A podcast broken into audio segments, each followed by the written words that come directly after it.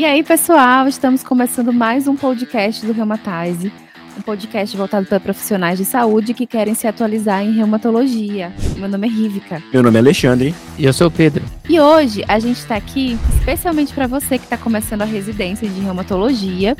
Na verdade, assim, para quem está começando a residência no geral, a gente quer dar várias dicas para você aproveitar o máximo possível a residência e como direcionar melhor os seus estudos. É que no dia a dia da residência, muitas vezes a gente acaba aprendendo, né? A gente acaba tendo várias dicas durante a residência de aprendizados práticos para a vida que a gente acaba deixando passar. A gente acaba jogando fora essas oportunidades. E a gente quer fazer com que você consiga aproveitar ao máximo esses dois anos de subespecialidade, seja na reumatologia ou qualquer outra especialidade e até mesmo algumas dicas que a gente consegue aplicar na nossa prática, já como especialista após a residência. A gente quer trazer o que a gente fez, que deu certo, e o que a gente pensa, nossa, poderia ter feito de uma forma diferente, se eu tivesse ido por ali.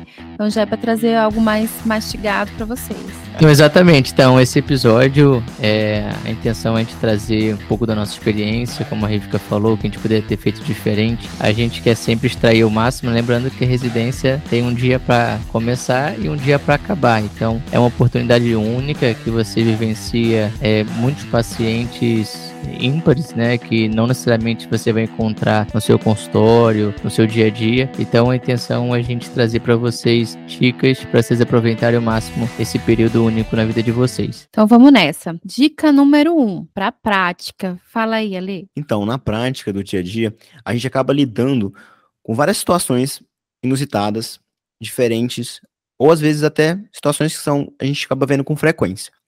Só que isso, quando você passa um dia inteiro ali na residência, você chega em casa muito cansado. E você muitas vezes nem lembra as suas dúvidas. Você nem lembra o que seu chefe te falou de dica boa de aprendizado. E você chega em casa e só quer dormir. Então, primeira dica é: carregue com você um bloco de anotações, seja físico, uma caderneta que cabe no bolso do jaleco, seja um bloco de notas no celular, para você ir anotando ao longo do dia essas suas dúvidas e seus aprendizados, para que você tenha isso de maneira sistemática, para que quando você chega em casa, você revise aquilo que você viu durante o dia para que você consiga revisar e assim aprender. Isso é muito importante, e até mesmo para você revisar depois esse o dia de hoje, por exemplo, que você passou na residência, você revisar esse dia daqui uma semana, para que a gente consiga fazer a revisão espaçada e cons você consiga aprender e fixar e levar esses aprendizados para o resto da vida. Pois é, assim, no ambulatório, né, em que a gente acaba discutindo muitos casos práticos é, do consultório mesmo, é, a gente aprende muita coisa, a gente pega muito da experiência da, da, da pessoa que a gente está discutindo, do, do chefe que a gente está discutindo, e que isso não tem em livro nenhum. Então, assim, se você conseguir anotar, chegar em casa e revisar, mais na frente, o seu eu do futuro vai te agradecer o seu eu do passado. Então, dica número um: tenha um local seguro para suas anotações, que pode ser uma caderneta, pode ser um aplicativo, e e aí a gente vai falar um pouquinho melhor sobre aplicativos, programas que você também pode usar no seu dia a dia para anotações. Antes de você falar dos aplicativos, acho que botar a dica 1.1, 1.2 também seria muito importante. Você com o seu próprio celular tirar fotos, então uma foto de imagens, foto das lesões, seria super importante você deixar registrado até para rever depois o caso, ou tá naquela correria, não deu tempo, tira a foto do, do nome ou do prontuário do paciente, que aí depois você pode revisitar né, a anamnese, ver até a própria evolução desse caso, às vezes não vai, o paciente não vai voltar para você, mas é um caso interessante, então não só as dúvidas ou as discussões, mas também aqueles casos mais intrigantes que vale a pena você ter um registro do nome do paciente, do prontuário, ou até a foto das lesões, para que depois você reestude. E de preferência, faça uma pastinha e coloque ambulatório de espôndilo, para suas fotos ficarem organizadas, senão você vai ter um monte de foto perdida de pé, de, enfim, de mão. Com viagem, vida. com família, desse jeito.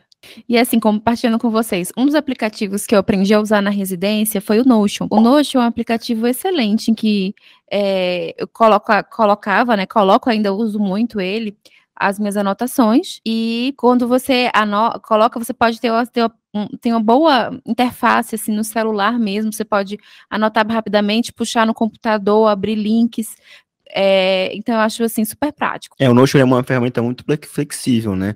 Ele consegue organizar em vários bancos de dados, na verdade. Você consegue usar ele com uma planilha, por exemplo, consegue fazer checklists, consegue fazer um bloco de anotações. E também, além do Notion, a gente também tem outras ferramentas de anotações, né? Mas é importante que você tenha uma que seja de confiança. A gente que a gente acaba usando mais, a que a gente usava até um pouco mais do que hoje.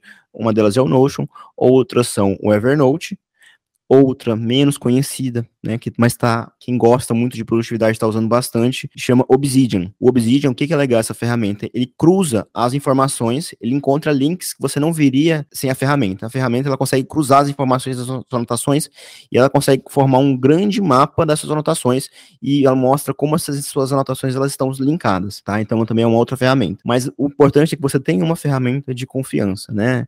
Pode ser o próprio bloco de notas do iPhone, que hoje em dia é uma ferramenta muito mais dinâmica, completa, né? dinâmica, completa, também prática. Botar a imagem. Perfeito. Então, assim, só é importante que você tenha uma ferramenta.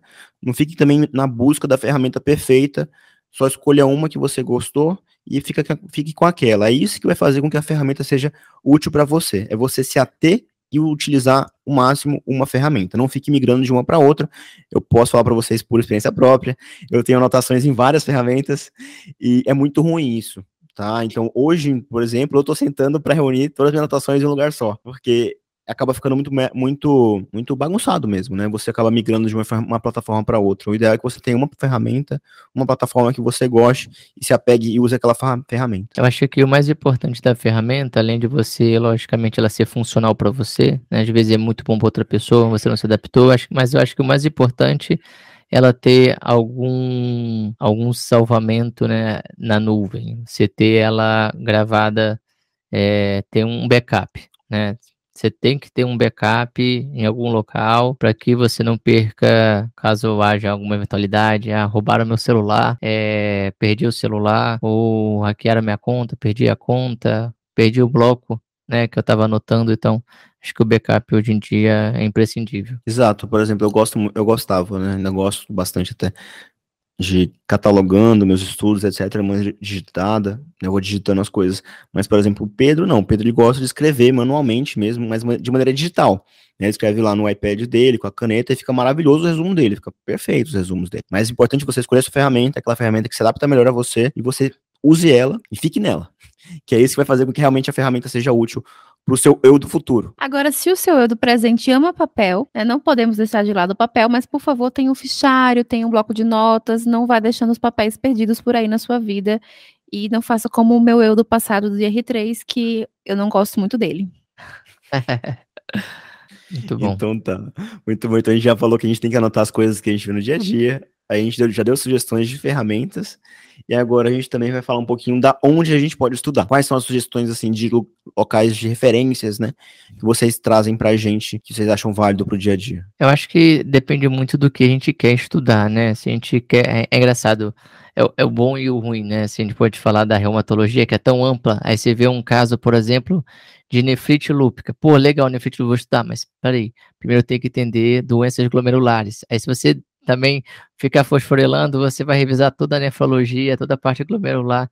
Então, você tem que primeiro é, ver qual é o seu objetivo no seu estudo. Né? Você quer fazer uma revisão mais básica, sedimentar um pouco a clínica médica, alguma especialidade que passou um pouco batido na residência de clínica, para você entrar mais aprofundado na reumato. Ah, é uma doença mais imunomediada, você vai querer primeiro revisar um pouco mais a imunologia, ou não, você quer realmente ver o que tem de atualização. Então, acho que a primeira coisa é você definir o seu objetivo. Qual é o seu objetivo? Revisar um, a base, revisar a base, ou aprofundar ou se atualizar. Acho que é a primeira coisa, senão você depois acaba perdendo. Você começa a estudar é, nefrite lúpica e depois termina vendo o último trial que saiu para ter de células gigantes. Então, acho que definir o objetivo, acho que a primeira coisa é para a gente definir qual seria a melhor fonte, né? Isso, e assim, é, quando a gente for guiar o nosso estudo, eu gosto sempre de começar é, em algum local que está escrito de uma forma mais resumida, talvez, ou mais direta, para a gente pegar uma noção de um geral e começar aos poucos para depois a gente chegar e destrinchar num livro mais aprofundado, por exemplo.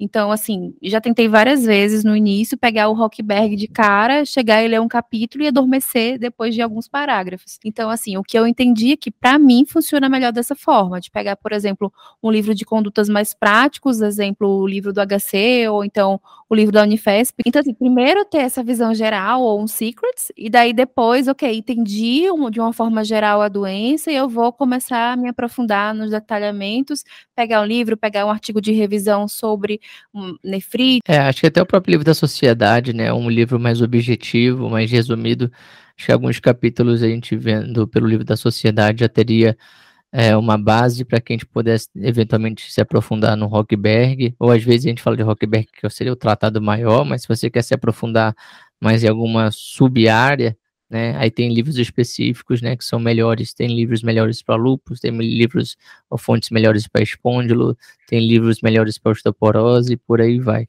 Mas acho que o livro da sociedade seria um bom livro, né, para a gente poder rever essa parte mais básica. Muito bom. Eu gosto de sempre separar os livros assim, livros de bolso, em livros resumidos e livros de tratado. Livros de bolso, como a Rivica já comentou, um, um deles que eu recomendo é o Manual do Residente de, em Reumatologia da Unifesp livro de resumido seria é o livro da SBR ou o Secret. E livro de tratado tem duas sugestões, ou Rockberg e outro, que é um pouco menos lido assim no Brasil, mas é muito famoso lá fora, principalmente na literatura americana, que é o Kellys. A vantagem do Kellys é que ele tem muito fluxograma, tá? Então ele é muito, ele é um pouco mais prático do que o Rockberg, apesar de também ser um tratado. Então, ela é o Rockberg, no, do ponto de vista de tratados. A vantagem do Rockberg é sair uma edição esse ano, né? Então, acabou de sair, saiu em janeiro agora, então tem o Rockberg 2023, então ele está mais atualizado. E como o Pedro comentou, quando, aí, quando a gente fala de aprofundar o estudo, e a gente tem que começar a pensar além também dos livros, né? A gente já começa também a pensar mais em artigos científicos e de artigos de revisão. Uma coisa que eu não aconselho é ficar também muito neurótico com tudo que está saindo também, né? Que às vezes quando a gente está na, na, residência, dependendo da pessoa, começa a querer ficar de olho em todos os últimos trials, últimos estudos de tudo, mas infelizmente não consolida tão bem a base.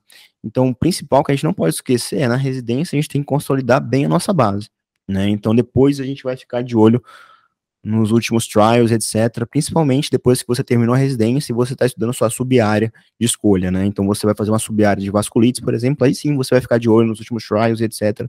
de vasculites. Mas até lá é hora de consolidar a base da reumatologia. Então a gente falou basicamente de, dos livros para a gente ter como base em reumatologia no geral, mas a gente precisa de alguns livros também de assuntos específicos em reumatologia, como exame físico, imunologia e radiologia. Vocês têm alguma referência de livro para esses assuntos? Acho que de imuno, não, acho que não tem muita dúvida, né? O Abas, é, desde o nosso terceiro período, pelo menos para mim foi terceiro período na faculdade, na parte de imunologia é a nossa referência. Às vezes pode ser um livro muito maçante, né, para quem quer uma coisa mais rápida, mas tem até o Abinhas, né, o Abas mais resumido. Acho que seria o melhor livro para a gente rever ou até aprender a imunologia básica, né? É, e uma, um, uma coisa, uma dica que eu dou para vocês é imunologia, tentem sempre estudar em português. Por ser um tema muito complexo, às vezes estudar em inglês acaba ficando mais difícil ainda. Então, sempre dê preferência para estudar em português, né? A gente tem o Abas aí, é um livro relativamente barato, dá para comprar na Amazon, na sua livraria de, de preferência, mas leia em português, é bem melhor. É, em relação ao exame físico, eu acho que assim, um dos primeiros que logo vem à cabeça é o Tarcísio, né? Mas além do Tarcísio, que está dentro também como uma das referências da prova de título, é, a gente tem o Gross. Que também é referência da prova de título, que é excelente, tem várias ilustrações. Falando em livro de exame físico, no começo da residência agora, eu acho que eu ficaria assim com um livro que eu, que eu usaria antes do Tarcísio. Esse livro que Rico comentou, de exame físico musculoesquelético sistemático, que é de 2011, é, Lowry, eu acho, se não me falha a memória. Esse livro tem em português e ele é muito bom. Ele revisa toda a parte de avaliação de sinovite, mãos, dedos, cotovelos, que não é bem descrito em outros livros de exame físico, tá? Mas esse livro detalha tudo, que é muito importante essa avaliação no começo da residência de reumatologia, né? Se você for estudar, por exemplo, o Tarcísio, que é um livro ortopédico, você não vai ter essa, essa descrição de avaliação de sinovite bem feita. Tá bom, assim, de rádio, eu queria dizer muito para vocês que use também o Radiopedia antes de falar de qualquer livro, que é maravilhoso, você coloca e vê várias imagens, super legal, e é isso. Agora, livro de rádio. Vai, Ale, é com você. livro de rádio. Tem um que é muito bom, que chama Arthritis in Black and White. É muito bom esse livro, principalmente para a parte de radiografia simples, ele é sensacional. E tem um outro que é Essential in Musculoskeletal Radiology. Se não me falha a memória, o nome é esse. A gente vai colocar o nome dos livros, tá, pessoal, lá na descrição, lá no nosso resumo do episódio, que também é muito bom. Recomendaria esses dois. Tem um também que eu, que eu gosto, que eu, inclusive de vez em quando eu pego para estudar, reestudar, que é Musculoskeletal Disease 2021-2024, diagnóstico por imagem. Ele traz várias imagens e traz também um pouco de texto falando das doenças em si. Ele até separa por doenças, por agrupamento, e aí ele traz as imagens também até para diagnóstico diferencial. Também é bem legal. Perfeito. E em relação a revistas, o que é que vocês indicam? Ah, eu gosto muito da revista da SPR, a revista da Sociedade Paulista de Reumatologia. É uma linguagem é, bastante gostosa de você ler, assim, ela, ela, é tranquila, mas ao mesmo tempo ela não costuma ser é, tão básica, ela é aprofundada, ela é atualizada. São, é uma, uma revista que é bastante ilustrativa também, seja nos esquemas de fluxograma, de imagens mesmo. Eu gosto muito, muito mesmo. Eu queria ter descoberto a revista da Sociedade de Reumatologia desde o primeiro dia da residência de reumato, né? É uma revista muito boa também. Geralmente, para quem não conhece, é uma revista que ela é temática, então ela aborda temas é, de forma separada, e mas às vezes temas é, amplos também. É, reumatologia no idoso, né? Por exemplo, é, o que você tem que saber sobre imunobiológicos, infecção, cirurgia, o que fazer. Então, é, é uma revista que é bastante diversificada, seja do ponto de vista prático quanto inovações. Então, é uma revista que eu gosto muito, muito e super recomendo. Acho que outra revista também que eu gosto bastante é a Nature, né? Nature é, Rheumatology Reviews, né? que pelo, nome, pelo próprio nome seria de revisão. E talvez o que mais chama atenção na Nature é nem assim o texto, né? São as imagens, né? São imagens super didáticas. E quando você olha uma imagem, você fixa muito mais que o texto. Então, até para você fazer o seu, seu link cerebral, é muito, muito, muito legal mesmo. Focando principalmente em fisiopatologia. Então, você quer ver fisiopatologia, mecanismo de ação da, da, da medicação, da droga. Eu acho que acho que não teria, acho que revista melhor para querer buscar alguma imagem. Ah, vou dar uma aula na residência, procura lá essa revista na, na, da Nature, que realmente é uma revista muito boa. Bom, então a gente falou aqui da, da revista da Sociedade Paulista de Reumatologia e da Nature Reviews, né? Mas para a gente ter uma abordagem mais geral, né? De, de, de ver até artigos de revisão mas existem algumas é, revistas mais específicas que a gente acaba usando para ver mais é, atualizações sobre determinados temas específicos. Então, quando a gente fala do ACR, nós temos duas revistas, que é Arthritis Rheumatology e Arthritis Care Research, e revistas do EULAR, é, a gente está falando da ANUS, né, Rheumatic Diseases, e da Sociedade Brasileira também, para a gente ficar de, de atento, é na Advanced Rheumatology. São essas revistas que a gente tem que ficar de olho para os principais trabalhos com maior relevância e impacto. E aí é claro que a gente não pode deixar de falar também sobre os guidelines e recomendações. Né? Lembrando do, inicialmente, claro, dentro do nosso contexto Brasil, né? É, as recomendações da Sociedade Brasileira de Reumatologia, e isso vai ser separado né, por determinada patologia, e as grandes recomendações internacionais, que são as recomendações do ACR e EULAR, que são americano e europeu, respectivamente. Então, a gente falou de vários artigos de, de guidelines, de recomendações, e aí a gente vai procurar e a gente não encontra, e a gente já viu, já salvou. Então, assim, é, tem algumas formas de a gente otimizar o nosso tempo, existem alguns programas que a gente usa para também colocar tudo lá dentro e facilitar a nossa busca, né? Exato, né? A gente tem várias ferramentas que conseguem auxiliar na organização das nossas referências e também dos nossos PDFs. Tem alguma sugestão, Pedro, que você usa? Ah, eu sou muito fã do Mendeley. O Mendeley, é, até para quem já está aí no mestrado, doutorado, é um, um software que ajuda bastante quando você vai escrever os seus artigos, suas teses, as referências, mas eu gosto muito do Mendeley também, porque você consegue editar os PDFs. Então, você consegue separar os PDFs, por você criar pastas e tudo mais, e você consegue abrir esses PDFs, consegue marcar, consegue fazer anotações nele mesmo, e aí é um grande gerenciador né, de, de referências, mas que você consegue também editar esses arquivos, né? Então, o Mendeley seria uma grande recomendação para vocês. Exato, ele tem um plugin, né, no próprio Word, então quando você está escrevendo seu texto, sua tese, né, às vezes tem algumas residências, tem trabalho de TCC também, então você consegue inserindo as suas citações direto do Mendeley, e quando você vai fazer sua referência bibliográfica, ela fica muito, muito, de maneira muito mais rápida. Além do Mendeley, a gente tem outros dois também, que é o Zotero e o EndNote. Eu recomendo mais dos três, né, que a gente conversou, eu recomendo mais o Zotero. O Zotero, ele é gratuito, e ele é código aberto também, então é uma ferramenta que dificilmente ela vai acabar com o tempo. Então, Pedro, tem alguma outra maneira da gente revisar de maneira mais prática ainda no dia a dia? Com certeza, Ale.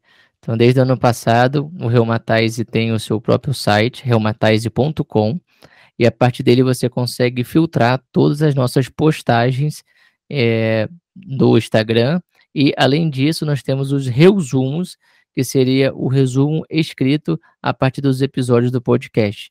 Lá você vai encontrar de forma simplificada, resumida, mastigada e, por vezes, conteúdos que são práticos, importantes, que vocês não encontram facilmente nos livros. E claro, a gente não poderia deixar de falar também sobre o site da Sociedade Brasileira de Reumatologia, em que lá você encontra a Universidade do Reumatologista, vários webinars que ficam já gravados, várias aulas com diversos assuntos atualizados para também você ficar em dia do que está sendo discutido pela própria sociedade no contexto do Brasil. É, e no site lá da sociedade, uma coisa que é legal é que você consegue acessar o livro da Sociedade Brasileira de Reumatologia, a última versão, de maneira gratuita para quem é sócio, né? Você, como residente, você tem a sua anuidade gratuita, então vale muito a pena.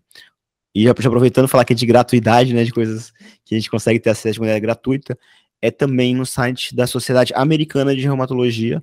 Lá você, com sendo residente ou pós-graduando, né, fazendo mestrado, doutorado, você também consegue se cadastrar e se associar de maneira gratuita, tá? E ter acesso também de maneira gratuita ao Congresso Americano de Reumatologia. É, vale muito a pena. Vocês têm sugestão de algum outro assunto para a pessoa estudar, além do dia a dia, que é importante agora no começo da, da residência, ou como R4 é importante que ele revise para que ele consiga se, ser o melhor reumatologista? O que, que você sugere? Ah, eu acho que um reumatologista ele tem que saber assim do básico do básico, fazer uma boa anamnese, então, você saber estruturar bem, fazer aquele interrogatório sistematológico é importante. Você fazer o diagnóstico diferenciado das artrites iniciais, eu acho que é, acho que quem está começando a residência acho que teria que focar nesse nesse tema, né, de artrites iniciais, diagnóstico diferencial. Acho que começaria por aí também. E da parte básica laboratorial, desde as provas inflamatórias, né, e também dos autoanticorpos mais comuns, fator reumatoide, NCCP, FAN, né? Saber quando solicitar, quando valorizar os padrões. Acho que para quem está começando a residência, acho que os próximos três meses seria importante focar nesses assuntos. Exatamente. Então, assim, sempre lembrando que mais. Claro que, assim, tão importante quanto, mas mais importante de uma forma inicial do que saber uma Manhitsa 1, 2 ou 3, né? De realmente ir lá do básico. O que, que você falou aí, Merrinho? O que, mulher? Manhitsa. são os estudos, né? Os estudos, para quem não conhece, pessoal, são estudos de vasculites associados ao ANCA, né? Com rituximab. Faz tempo que você não escuta isso, né? Faz tempo, nossa senhora. Então, antes de, de, entrar nisso, tentar entender o que, que, é isso, meu Deus do céu, vamos para o básico mesmo. Acho que revisar o básico não quer demais. Exato.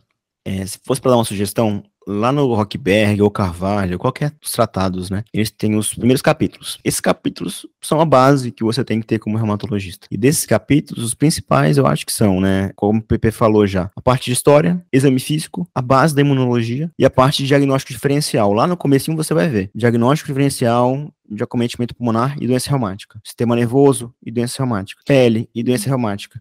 Isso que é a base que a gente tem que ter como bom reumatologista, que a gente nunca pode deixar de, né, de ter, que é a parte do diagnóstico diferencial e a parte da clínica médica, que é isso que vai diferenciar um reumatologista bom mediano para um bom ótimo reumatologista, que é a base da clínica médica. É isso que a gente nunca pode deixar de ter. Isso, no Secrets também, nos capítulos iniciais, tem uma abordagem geral de, de mono, poliartrites, agudas ou crônicas, também é super legal, dá uma olhadinha lá. Então, antes, só mais uma coisa, antes da gente lembrar, então, a gente, antes da gente ser reumatologista, uma coisa que o Pedro sempre gosta de falar bastante, antes de você ser reumatologista, você é clínico. Então, a gente nunca pode deixar de ser clínico. Então, lá no começo do, dos tratados, ele tem essa base exatamente pra gente não esquecer. Né? Nós somos, principalmente, bons clínicos. Então, a gente não pode deixar de estudar clínica médica. É isso aí. Perfeito. E é isso aí, gente. Essas foram as nossas dicas para você que está começando a residência. Se você gostou, comenta aqui. Se você quer saber mais, quer saber dicas de como estudar, de, de aplicativos, de, de programas que a gente usa para auxiliar no estudo mesmo, de uma maneira geral, comenta aqui que a gente pode fazer um podcast voltado só sobre estudo. E você também que já foi residente, que já passou por essas mesmas dores, comente aqui também qual foi a sua estratégia, o que, que te ajudou, o que a gente poderia ajudar esses novos alunos para que a gente melhore a reumatologia do Brasil como um todo. E se você for preceptor também, né, de algum residente, compartilhe com ele esse episódio para também dar uma ajuda nesse começo tão difícil para a gente, nesse universo da reumatologia. Deixa aqui com a gente dicas, de, de aplicativos também, dicas de como você faz para otimizar o seu estudo e vamos junto crescer e melhorar a reumatologia do nosso país. Compartilhe esse episódio, não deixe de nos acompanhar nas redes sociais, no YouTube, no Instagram e o nosso site. Vem com a gente, Reumatize. Você é seguro na reumatologia. Valeu. Tchau. Valeu. Tchau, tchau, pessoal.